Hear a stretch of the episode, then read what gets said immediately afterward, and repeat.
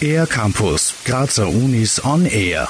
Verschiedenste Organismen kommunizieren mit ihrer Umgebung über Licht. Innerhalb der Organismen gibt es unterschiedliche Lichtsensoren, die dafür da sind, um Lichtinformationen zu erkennen. Klaus Kroschner, Biophysiker an der MedUni Graz, über die visuelle Signaltransduktion vom menschlichen Auge. Das ist eine Kombination aus Proteinen, also Eiweißmolekülen, die hier zum Beispiel in der Netzhaut eben vorhanden sind. Das Rhodopsin, ja, zum Beispiel, also hier primärer Lichtsensor hier vorhanden ist. Und das ist also ein Eiweißmolekül, das hat aber auch eine Komponente, das Retinal, also ein kleines Molekül, das eigentlich der eigentliche Lichtsensor ist. Seit etwa zehn Jahren können diese Mechanismen genützt werden, um Zellen künstlich mit einer Lichtsensitivität auszustatten. Die vorhandene Lichtinformation, die sehr präzise ist, kann dadurch für die künstliche Steuerung von Zellen und Gewebe angewendet werden.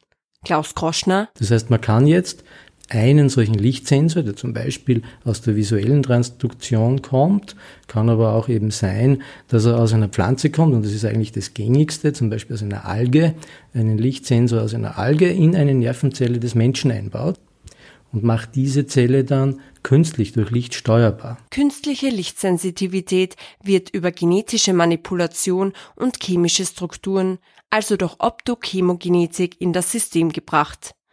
Dieser Vorgang der synthetischen Biologie ermöglicht die berührungsfreie Steuerung verschiedenster Organismen. Zudem hat Licht als Informationsmedium eine sehr hohe räumliche und zeitliche Auflösung. Dadurch können Zellen sehr rasch ohne zeitliche Verzögerung kontrolliert werden.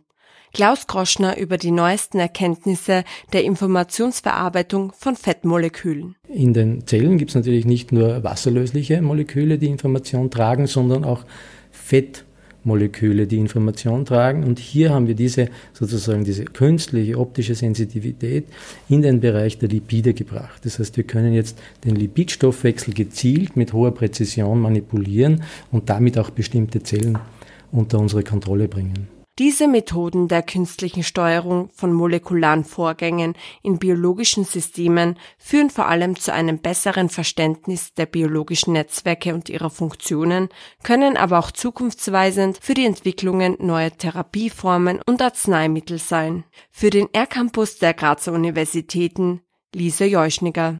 Mehr über die Grazer Universitäten auf ercampus-graz.at